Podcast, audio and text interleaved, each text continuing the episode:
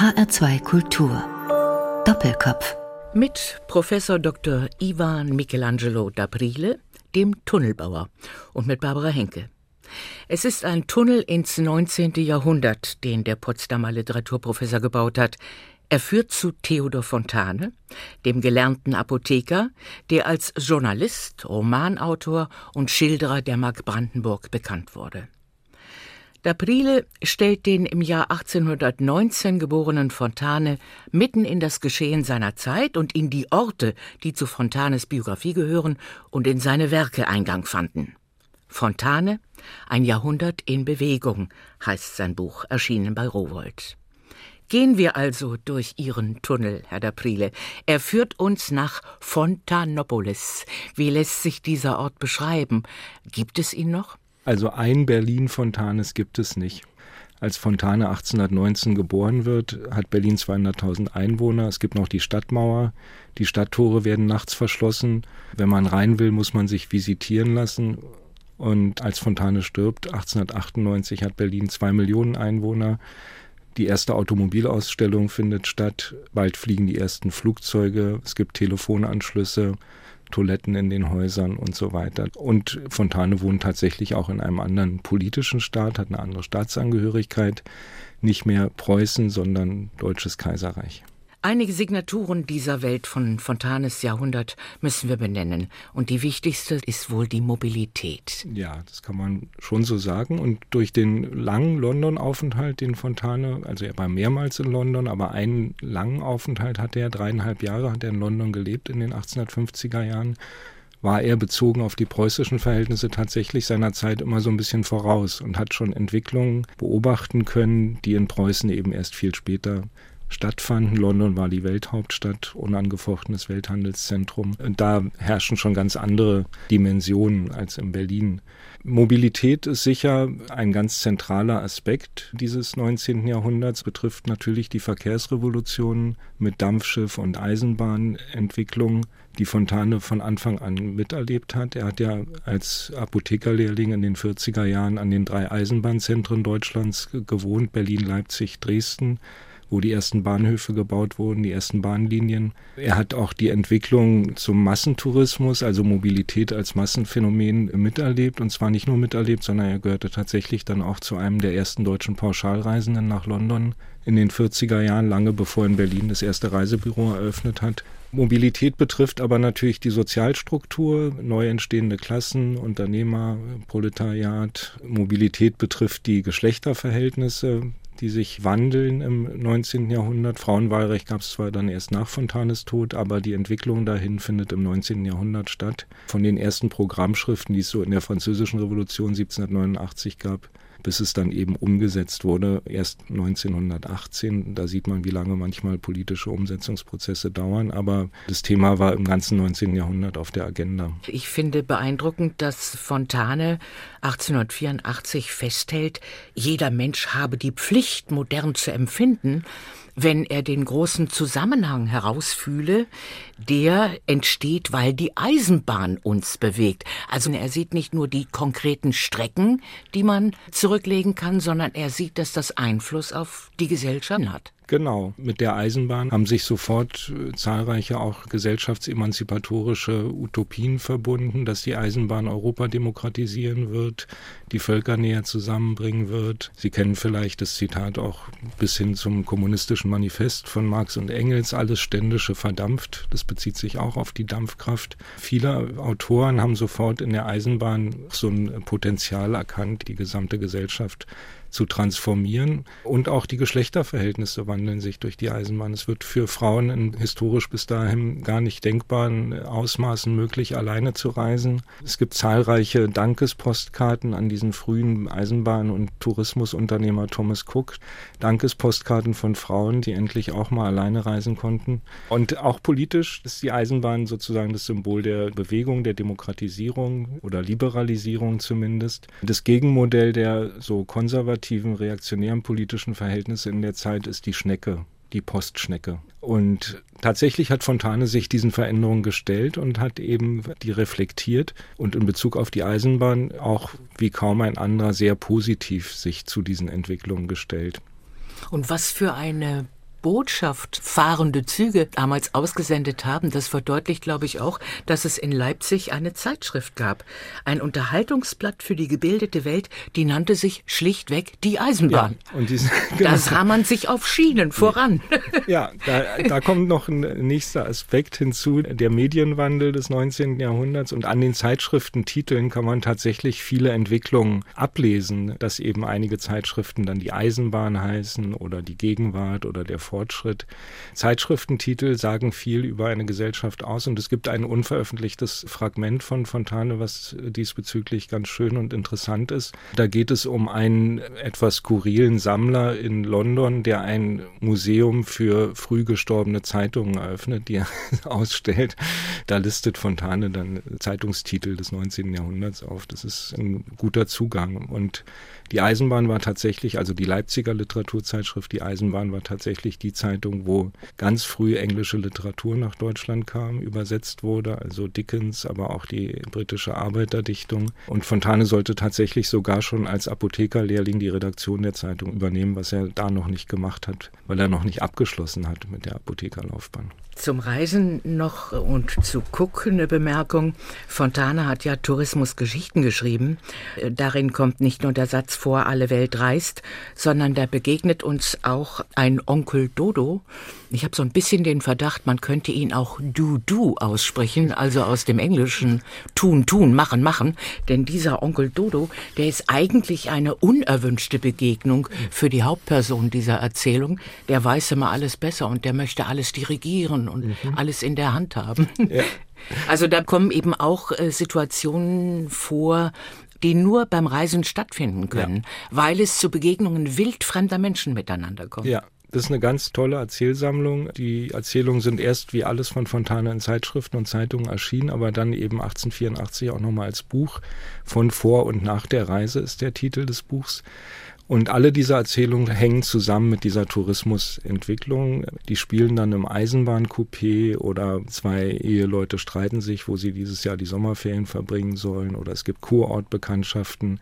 Diese Erzählungen zeigen auch, wie sich sozusagen diese Mobilitätsentwicklung des 19. Jahrhunderts auf die literarischen Formen auswirken. Das war auch ein Anliegen meines Buchs, dass sich immer diese rasanten Entwicklungen des 19. Jahrhunderts, die Fontane ja alle erstaunlich hautnah miterlebt hat, und eigentlich auch fast alle begrüßt hat. Alle, er hat alles genutzt. Ja, auf jeden Fall war er da sehr nah dran. Und die Verbindung dieser Entwicklung zu den literarischen Formen ist ein wichtiger Aspekt. Und diese Form dieser Reiseerzählung ist eigentlich schon die Form der Short Story. Und Fontane benutzt sogar schon den Begriff. Im Untertitel nennt er das Buch zwar noch Plaudereien, aber an anderer Stelle benutzt er schon den Begriff der Short Story. Und das ist ja eine Gattung, die wir eigentlich erst mit dem 20. Jahrhundert, mit Hemingway oder anderen Autoren verbinden, die aber tatsächlich im späten 19. Jahrhundert entsteht. Und zwar in ganz engem Zusammenhang mit der Entstehung des Bahnhofsbuchhandels. Für die Eisenbahnreisen brauchte man entsprechenden Lesestoff und das waren eben die kurzen Erzählungen.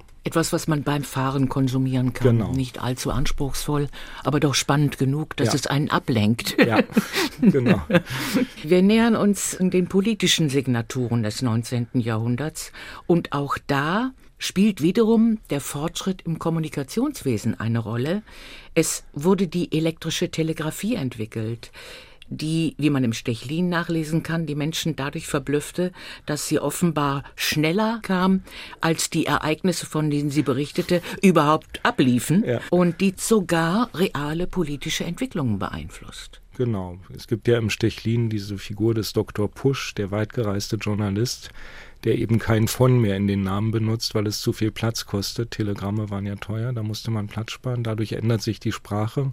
Das wird ja von Dubslav sehr aufmerksam kommentiert und reflektiert, der zwar zur alten Zeit gehört, aber sehr neugierig ist für all diese Entwicklungen. Und tatsächlich hat Fontane diese Situation dass die Telegramme vorher da sind, bevor die Betroffenen von den Ereignissen wissen, selber erlebt, als er in französischer Kriegsgefangenschaft auf der Atlantikinsel Ile d'Oléron äh, saß und in Berlin schon die Telegramme ankamen, dass er freigelassen werden wird, aber er noch nichts wusste, weil innerhalb von Frankreich die Verkehrslinien durch Kriegszerstörung eben und die Nachrichtlinien nicht so schnell gearbeitet haben, wurde dann in Berlin schon drei Tage gefeiert, dass er jetzt frei ist, aber er saß immer noch auf der Atlantikinsel und wusste noch nichts davon Davon, darauf bezieht sich, glaube ich, diese Stechlin-Situation.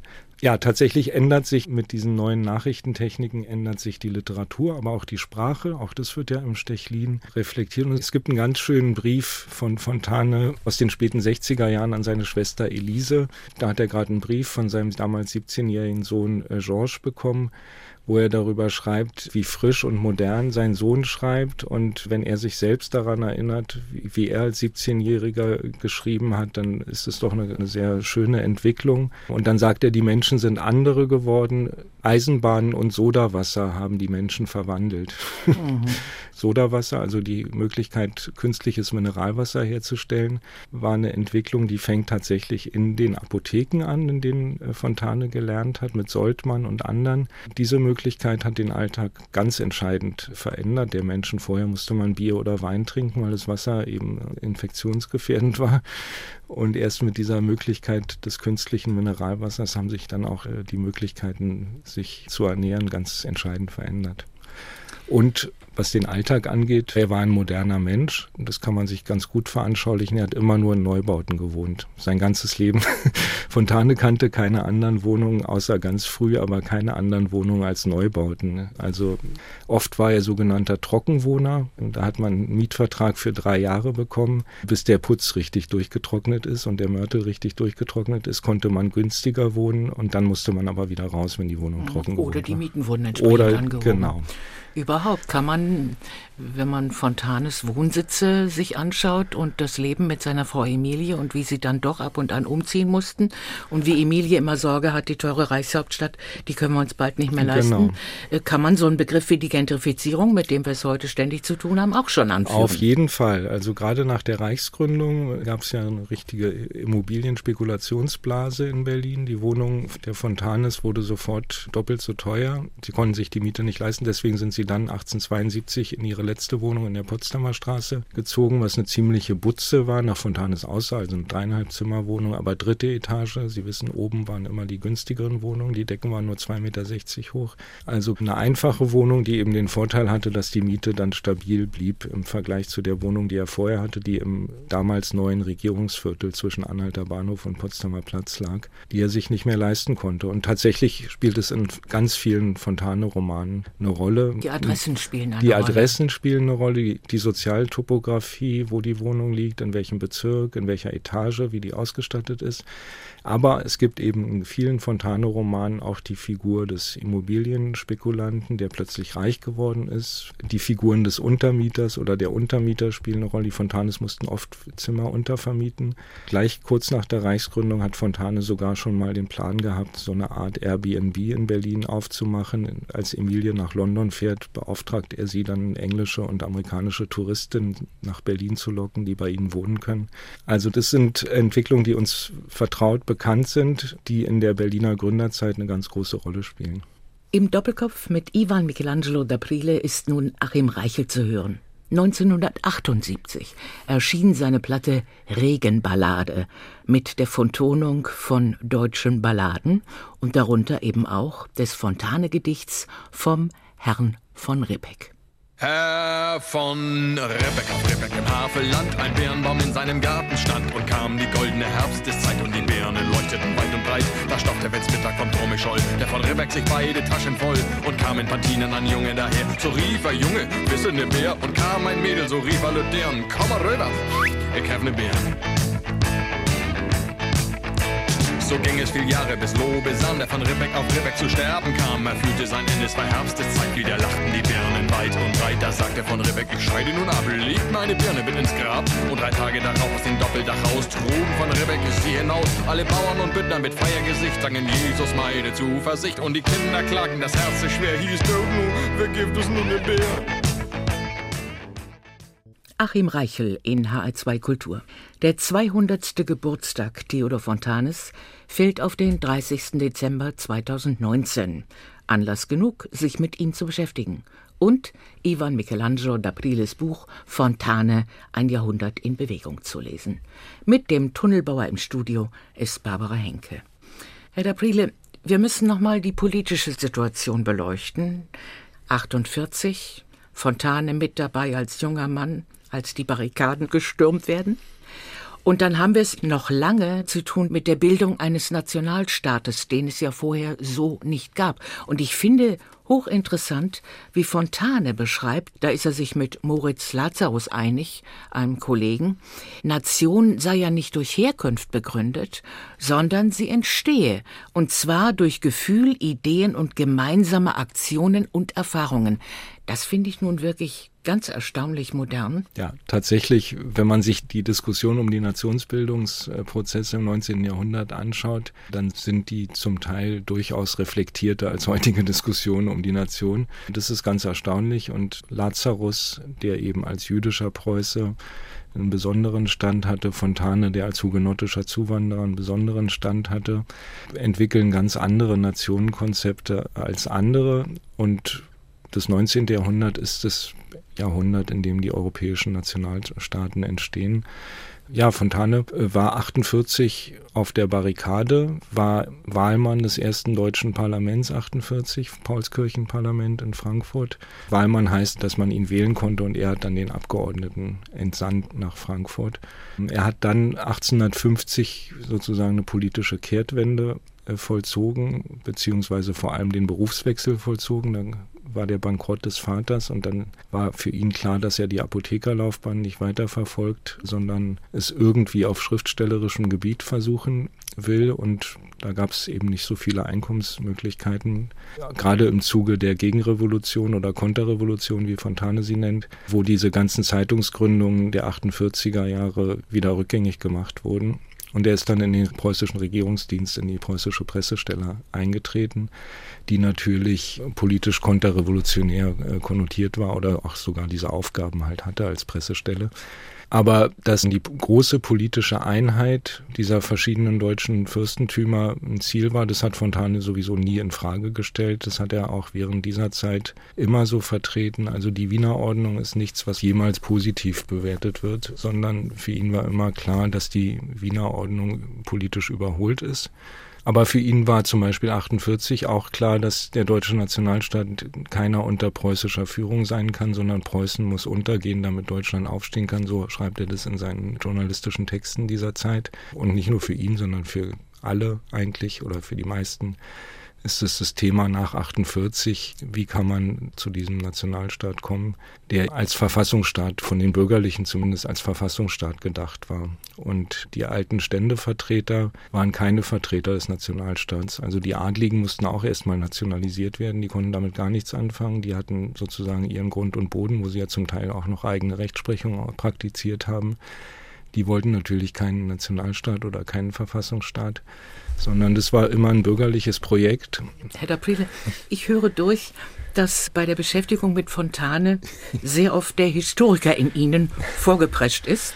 Noch dazu der, der ein Spezialinteresse auch für die Entwicklung des Journalismus hat. Wie ordnet sich denn jetzt Ihre Beschäftigung mit dem Autor Theodor Fontane in Ihre Forschungs- und Lehrarbeit an der Uni in Potsdam ein? Ja, tatsächlich.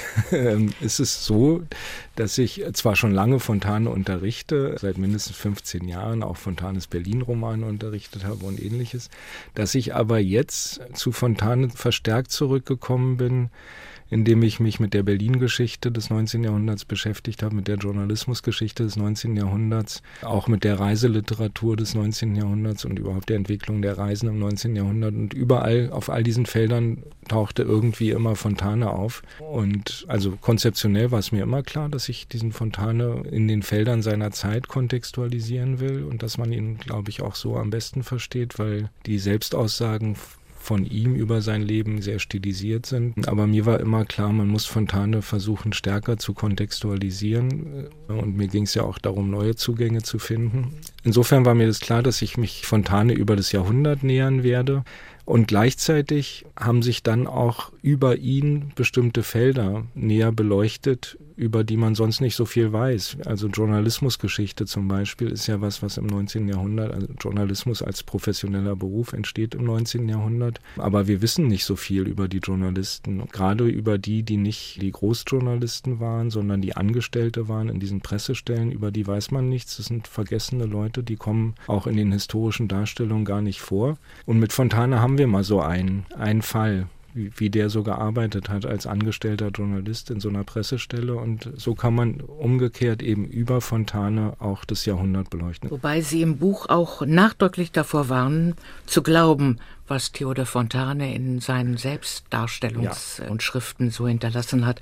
Auf jeden Fall hat er über viele Dinge, die er in seinem Leben gemacht hat, nicht offen gesprochen. Es fängt eben an bei den unehelichen Vaterschaften, geht über eine Wahlkampf. Seinen eigenen. Seinen eigenen, genau. Während der Verlobungszeit auch noch ja. nicht so schön. Es beginnt mit dem Elternhaus, also dass der Vater ein spielsüchtiger Bankrotteur war ja, und mindestens zwei Apotheken verloren hat durch diesen Wagemut. Mhm. Das ist ihm unangenehm. Ja, dann hat er viele andere Dinge auch nicht so öffentlich gemacht. Zum Beispiel die Arbeit für die preußische Pressestelle war ja nichts, womit man in der literarischen Öffentlichkeit punkten konnte. Das war eigentlich im Dienst des Regimes. Ja.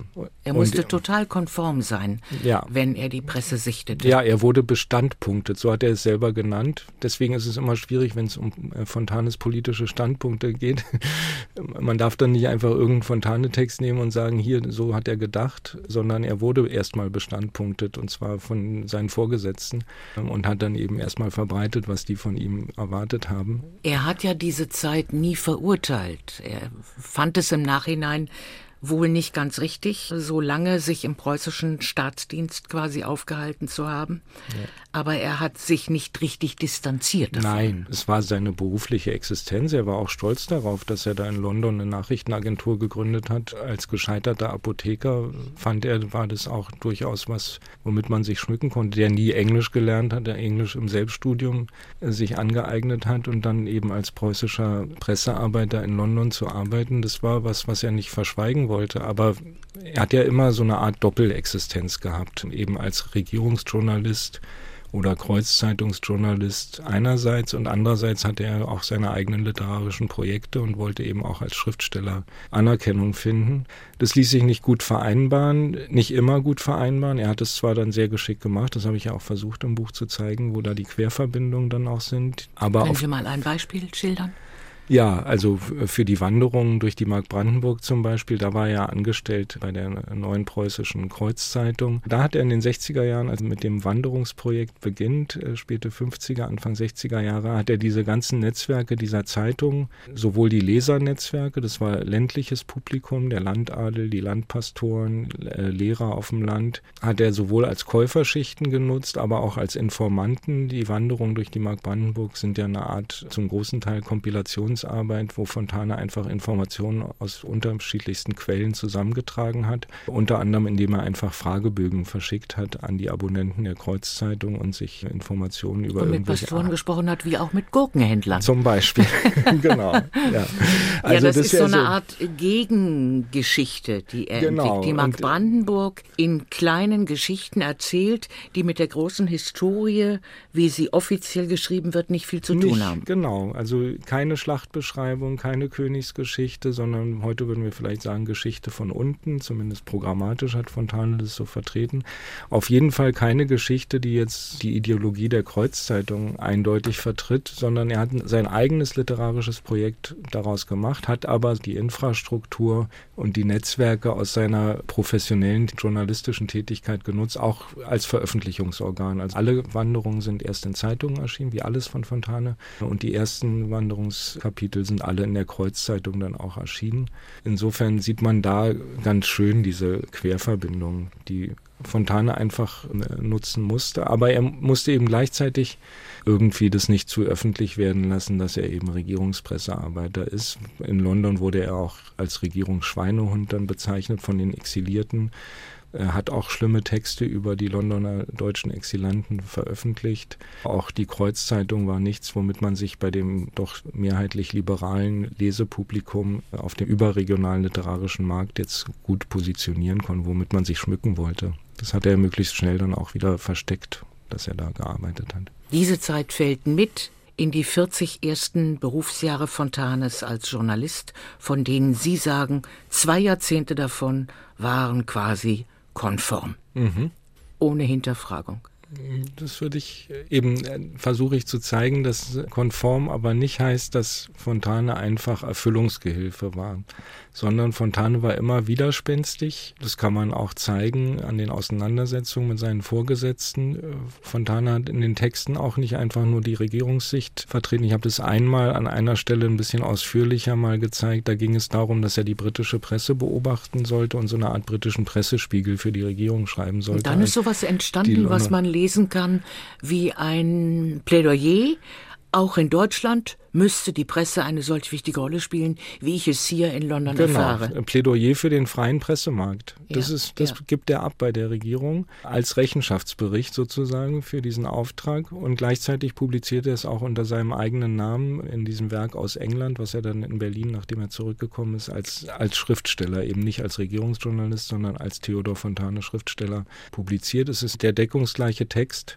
der Rechenschaftsbericht und die Publikation und, und die zeigt eben, dass Fontane durchaus da eigene Position vertreten hat. Das war nicht sein Auftrag zu sagen, wir brauchen einen freien Pressemarkt, im Gegenteil. Nee. Und wenn ihm die Aufträge zu weit gingen, wenn er irgendwelche Lobhudeleien schreiben sollte, die er Manchmal nicht wollte, nicht. dann wurde er eben krank. Oder er wurde krank, genau, ja. das ist ein Muster. Ja. Also erstens muss man sagen, Fontane versteckt zwar in seinen Selbstäußerungen viel über sich selbst, aber er ist auch gleichzeitig sehr aufrichtig, zum Beispiel seinen Seitenwechsel 1850 hat er in sehr deutlichen Worten als Verrat, Gemeinheit und Selbstverkauf äh, doch auch geschildert in seinen Briefen. Es sind ja zwei Begriffe überliefert. Der eine lautet, ich war ein Regierungsschweinehund und die Produkte, die ich produziere, sind Korrespondenzenschmadderei. Man hört regelrecht, ja, wie, wie, es ihn gruselt davor, wie es ihn anwidert. Ja, man hatte sich von außen beobachtet und hat gesagt, okay, manche sehen mich so und die haben auch recht. Ich bin hier so ein Korrespondenzenschmadderer im Auftrag der Regierung. Das muss ich erstmal jetzt akzeptieren. Ich habe aber trotzdem vielleicht meine Gründe dafür gehabt. Es lässt sich nicht rechtfertigen, aber es war eben so. Zeit für den zweiten Musikwunsch von Ivan Michelangelo d'Aprile. Leonard Cohens Bird on a Wire soll es sein, in der Version von Mark Ribot and My Brightest Diamond. Ja, das habe ich ausgesucht als Effis Lied. Es gibt in Effi Briest eine ganz tolle Szene, wo auch die Modernität von Tanes so wieder aufblitzt. Effi kriegt eine Weihnachtspostkarte von ihrem Vetter Dagobert, der eigentlich der viel geeignetere Partner für sie gewesen wäre als Innstetten. Weihnachtspostkarte mit dem Motiv Schneelandschaft mit Telegrafenmasten, auf denen ein geducktes Vögelchen sitzt. Und dieses Motiv Bird on the Wire vielleicht von Fontane ausgehen. Ich habe auch immer die Postkarte gesucht, ob es die gab im 19. Jahrhundert. Äh, hat sich dann eben tatsächlich über Leonard Cohen in die Popkultur des 20. Jahrhunderts vielleicht gehalten.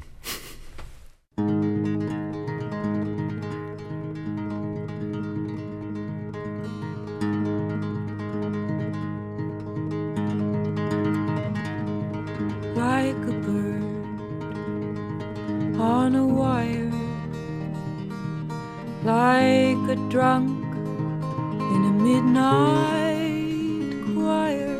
I have tried in my way to be free.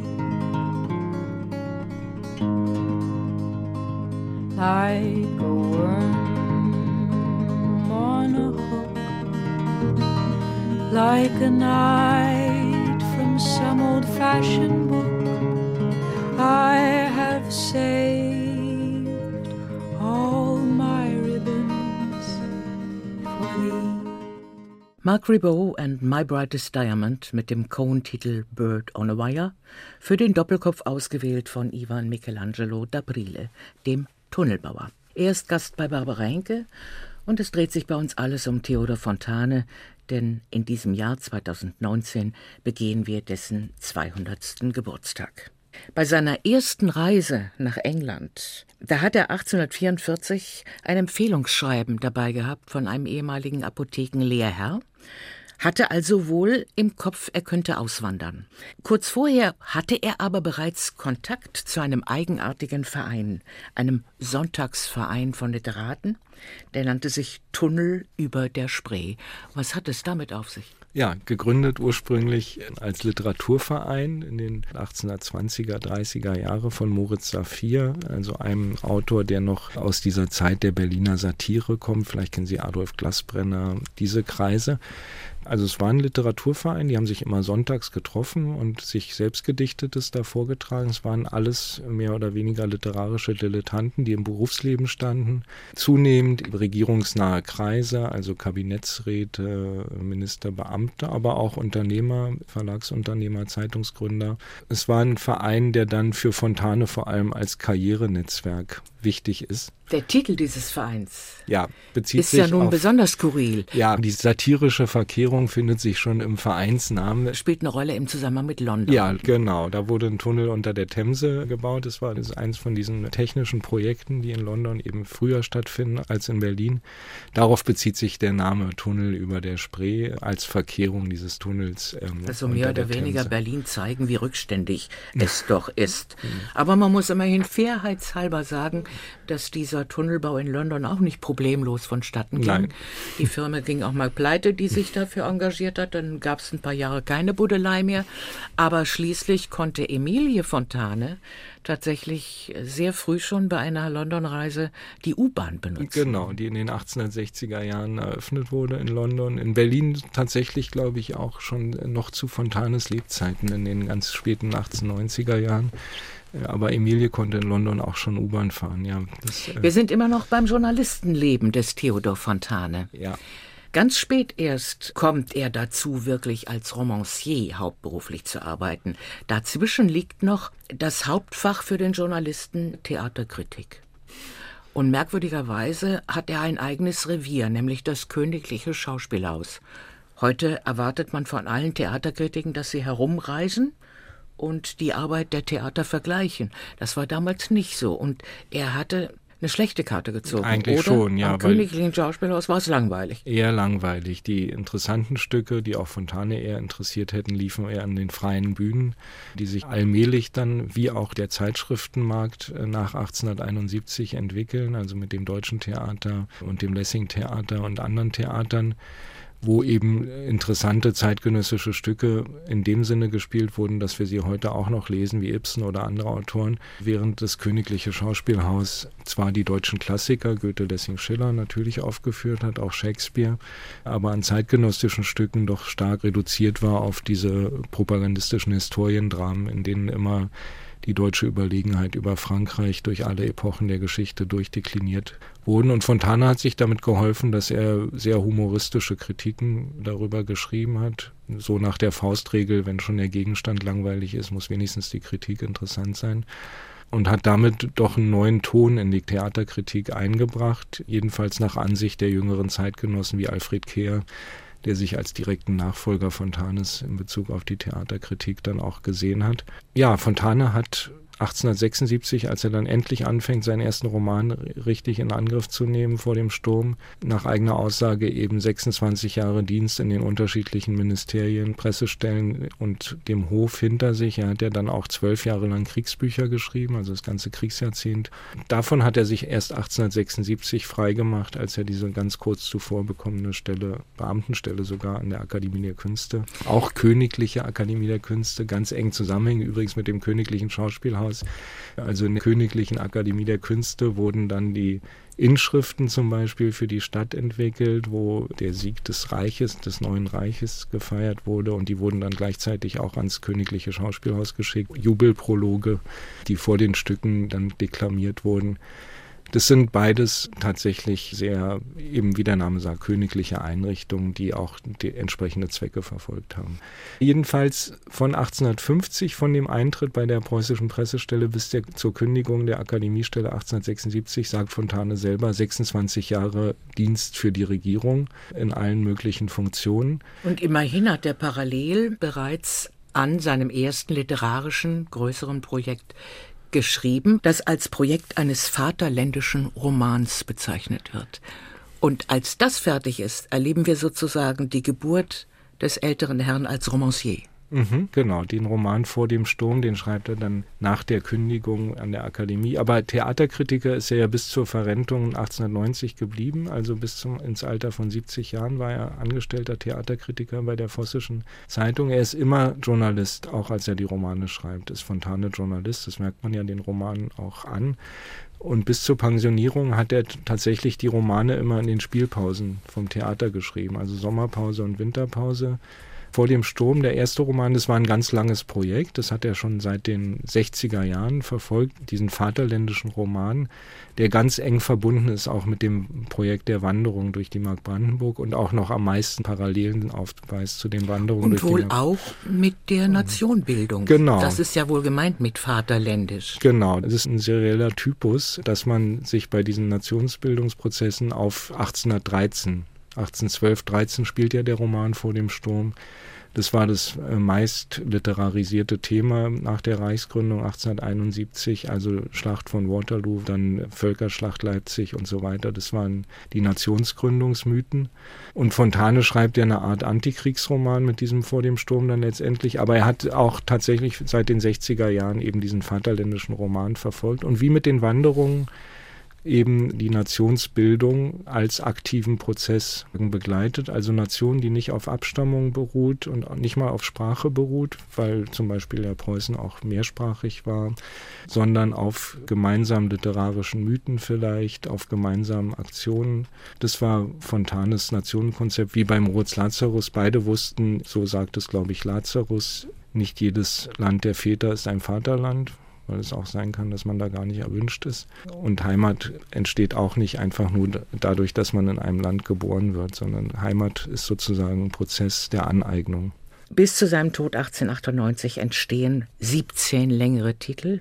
Und in dieses Romanschaffen fließt ein, was der Journalist Fontane fleißig gesammelt hat an Stoffen, an Figuren, an Redewendungen und ähnlichem. Ja, auf jeden Fall. Und dafür ist dann tatsächlich auch die Tätigkeit als Theaterkritiker doch mit konstitutiv, zumindest für die Berlin-Romane von Tanes. Mit dem Wechsel zur Vossischen Zeitung ändert sich sowohl seine Zielgruppe bei der Zeitung, die Vossische Zeitung war eine städtische Zeitung mit liberalem Stadtbürgertum als Zielgruppe, anders als die Kreuzzeitung, die eben die Landbevölkerung als Zielgruppe hatte. Fontane war am Königlichen Schauspielhaus eingebunden in diese äh, Kulturdiskurse der Hauptstadt, in den Theatertratsch, in den Kulturtratsch und so weiter und äh, hat alles das auch natürlich genutzt für seine Romane, die er seriell produziert hat. Also seriell in dem Sinne, dass wirklich da fast jedes Jahr ein Roman entsteht. Seriell aber auch in dem Sinne, dass sie als Serie in Fortsetzungsfolgen in Zeitungen und Zeitschriften erscheinen. Und drittens in dem Sinne, dass es doch so eine Art Schablonenhaftigkeit oder serielles Handlungsmuster in den Fontane-Romanen gibt. Also und das kann man auch ganz wörtlich nehmen, denn er hatte Kästchen, die hatte er sich selbst extra gebastelt und geklebt. Ja.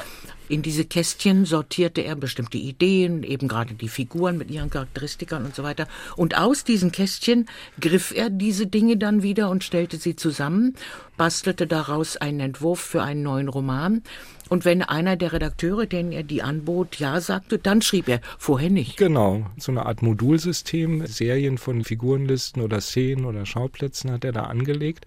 Und er hat die wunderbare Metapher genutzt, dass er einen Romanschriftstellerladen aufmacht, wo eben. Klingt aber auch nicht gerade wie was Tolles. So ein Laden kann auch ein Eierladen sein Apotheke, oder ein Milchladen. Oder eine Apotheke. Ja, oder eine Apotheke. Er war dann also, eben doch, kam aus der Unternehmerschicht, hatte doch auch dieses handwerklich-ökonomische Literaturverständnis. Er musste seine Literatur eben auch verkaufen. Und ich finde die Metapher sehr treffend. Und er war tatsächlich spätkommender auf dem Markt. Nicht? Er musste sich da neu positionieren, musste auch für jeden Roman praktisch eine neue Zeitschrift finden, die ihm den abgekauft hat. Also er hatte keinen Exklusivvertrag jetzt mit einer Zeitschrift wie andere Autoren wie Rabe oder Keller. 17 Romane sind entstanden und die sind in zehn verschiedenen zehn, Zeitungen. Genau, zehn erfahren. verschiedenen Zeitungen erschienen. Jeder Roman musste mehr oder weniger neu ausgehandelt werden. Erst ganz spät, dann nicht mehr. Und er hat immer zwei, drei Alternativen als Entwurf im Brouillon, wie er das genannt hat. Und dann haben letztlich die Zeitschriftenherausgeber entschieden, was geschrieben wurde. Also, dass wir von Fontane eine historische Novelle Grete Minder haben, aber keinen Großstadtroman allerlei Glück. War die Entscheidung der Redaktion von Westermanns Monatsheften, aber nicht von Tanes Entscheidung. Der hätte vielleicht lieber allerlei Glück geschrieben. Effi Briest wäre beinahe gar nicht erschienen, weil er das jahrelang vergeblich angeboten hat, das Manuskript. Keiner wollte es haben. Die Gartenlaube, wo er vorher unterm Birnbaum und Quid veröffentlicht hat, war nicht mehr begeistert nach Quid. Die Gartenlaube, ein Organ, das er irgendwie mit spitzen Fingern angefasst hat, mhm. wo er mal genölt hat, das ist die Schüssel, aus wir 300.000 Deutsche essen.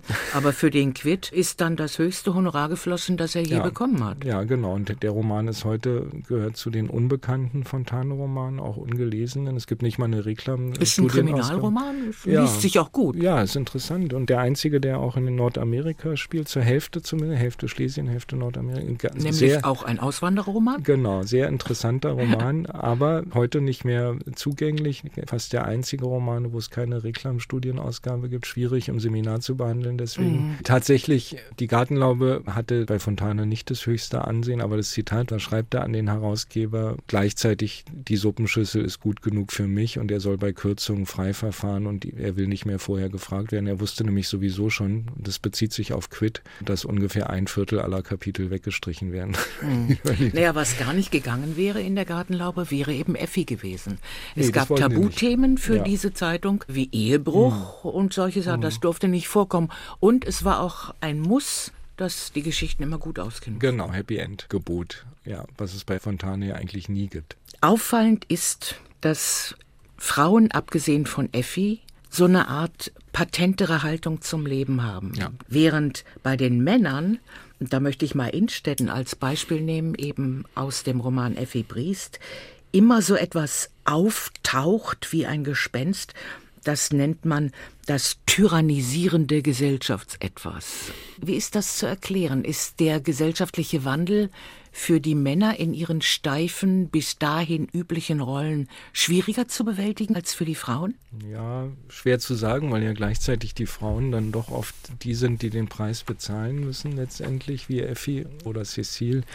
Insofern zeigt Fontane schon sozusagen, wie die Herrschaftsverhältnisse sind. Aber es stimmt, die Männerfiguren von Fontane sind, würde ich auch sagen, in der Forschung bislang eher unterbelichtet im Vergleich zu den Frauenfiguren, zu denen es ja viele Publikationen gibt. Und Innstetten ist jetzt sozusagen der kalte Karrierist, kalt wie ein Schneemann heißt es da, ein Mann ohne Liebe. Aber für einen Mann ohne Liebe heißt es dann zugleich, hat er doch irgendwie so nichts Falsches gemacht.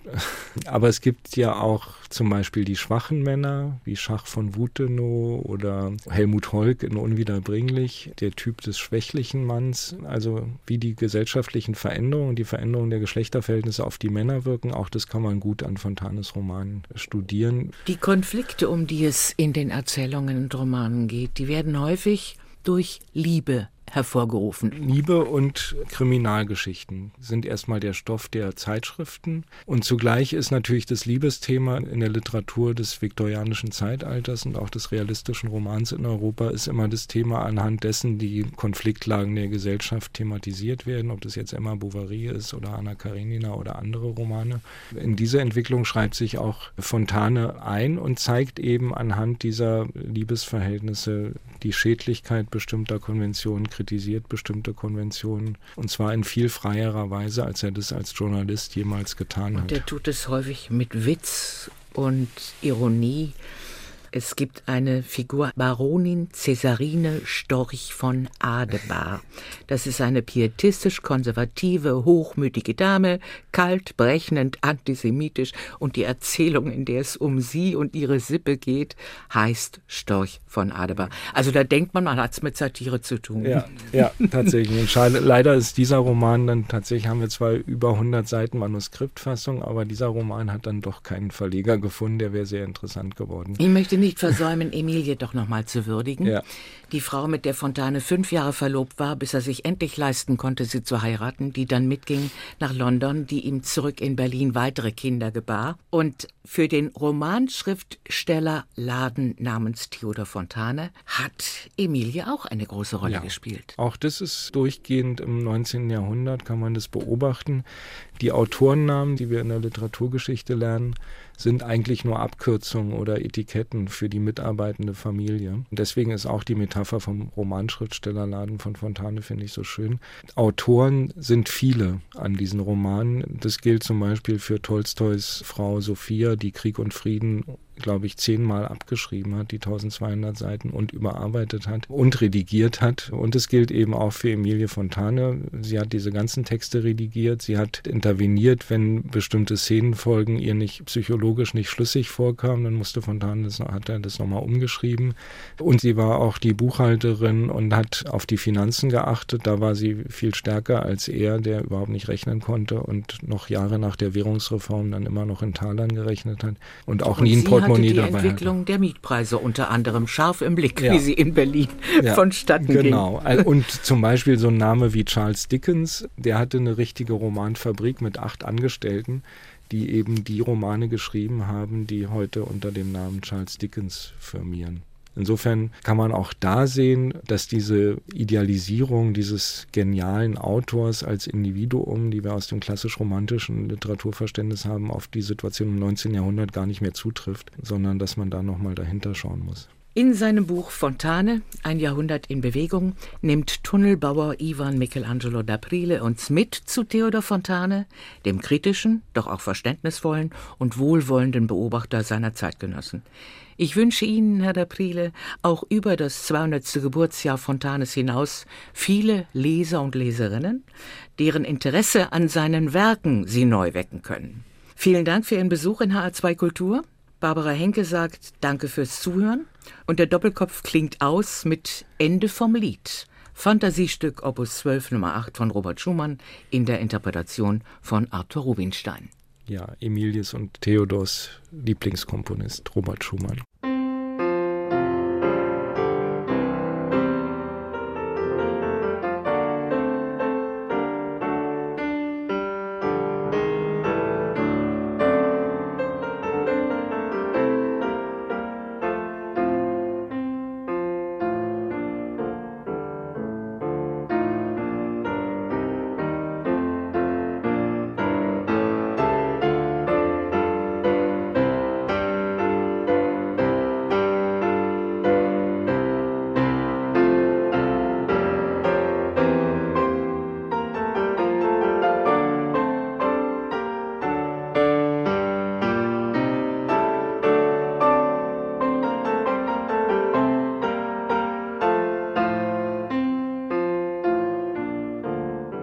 Das war HR2 Kultur Doppelkopf. Aus urheberrechtlichen Gründen müssen wir Musiktitel in unserem Podcast-Angebot ausblenden. Weitere Sendungen, die Sie jederzeit hören können, finden Sie auf hr2.de